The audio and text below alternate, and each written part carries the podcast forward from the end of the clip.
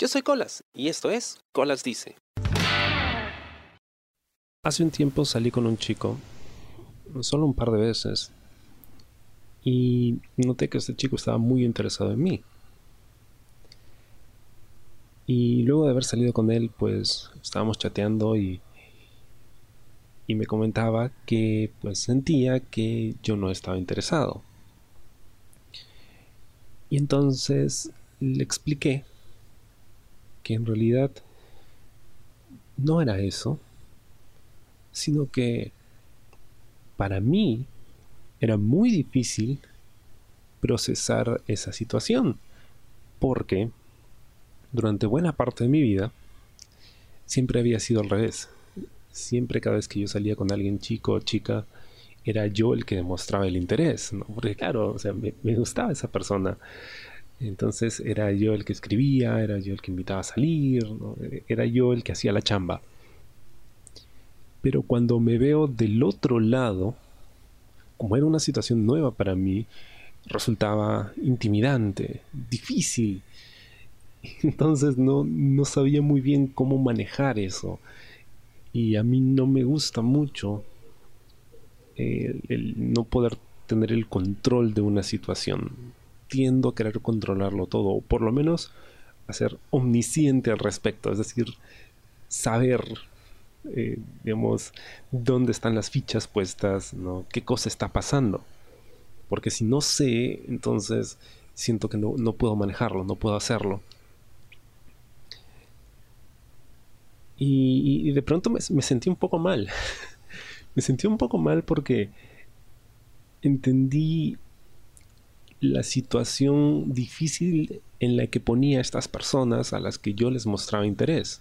El hecho de, ah, pucha, sí, es buena onda, es chévere, pero no sé cómo rechazarlo, entonces me di cuenta, me di cuenta que es difícil también recibir afecto. que estaba tan acostumbrado a darlo que recibirlo, aunque quisiera, era difícil y era algo a lo que no estaba acostumbrado. Y de pronto ya no me sentí mal por eso, sino me sentí mal por mí, porque no estaba acostumbrado a, recibir afecto y, debería estarlo, porque creo que eso es lo que todos buscamos. Y al final dejé de ver a este chico porque en realidad no, no me gustaba mucho del todo. digamos que teníamos formas de ser bastante distintas. Pero, pero no podía evitar sentirme mal por haberlo rechazado.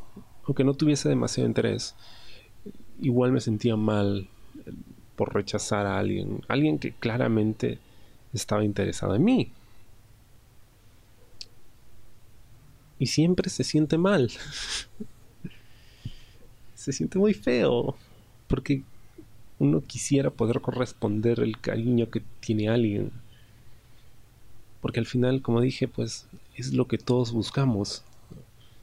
Y cuando finalmente se presenta, no lo tomamos. ¿Y por qué no lo tomamos? Porque no viene de la persona de la que quisiéramos que venga. Probablemente. ¿no? Y ahora se ha convertido en otro aprendizaje para mí y en otro reto. Aprender a lidiar con esas emociones, aprender a lidiar con, con el cariño inesperado, por así decirlo. Y uno se da cuenta en ese momento en que en realidad no está listo para, para una relación o para ese tipo de compromiso.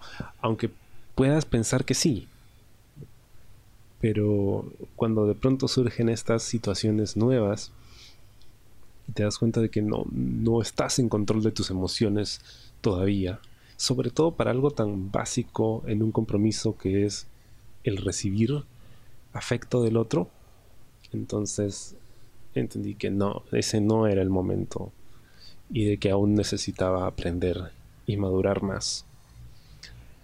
Y pues todo ese tiempo después, creo que sigo en el proceso. Porque no, no es tan fácil, pero. Pero de eso se trata la vida, ¿no? Ahora ya sé que se siente estar del otro lado. Y con todas esas piezas de información creo que puedo finalmente crecer. Espero. Y ojalá pues se me haga más fácil el sentirme querido. Y poder recibir ese afecto. Y hasta cierto punto corresponderlo. Porque creo que, que la gente que se acerca a ti con intenciones transparentes y que quiere quererte, merece que la quieras de vuelta. Quizá no en la misma forma, pero al menos merecen algo a cambio. Pero también merecen honestidad. Sobre todo eso. Sí. Sé honesto. Espero te haya gustado el programa esta semana y conmigo será hasta la próxima. Yo soy Colas. Y esto fue Colas Dice. Chao. ¿Te gustó el programa? Sí. Suscríbete y comparte.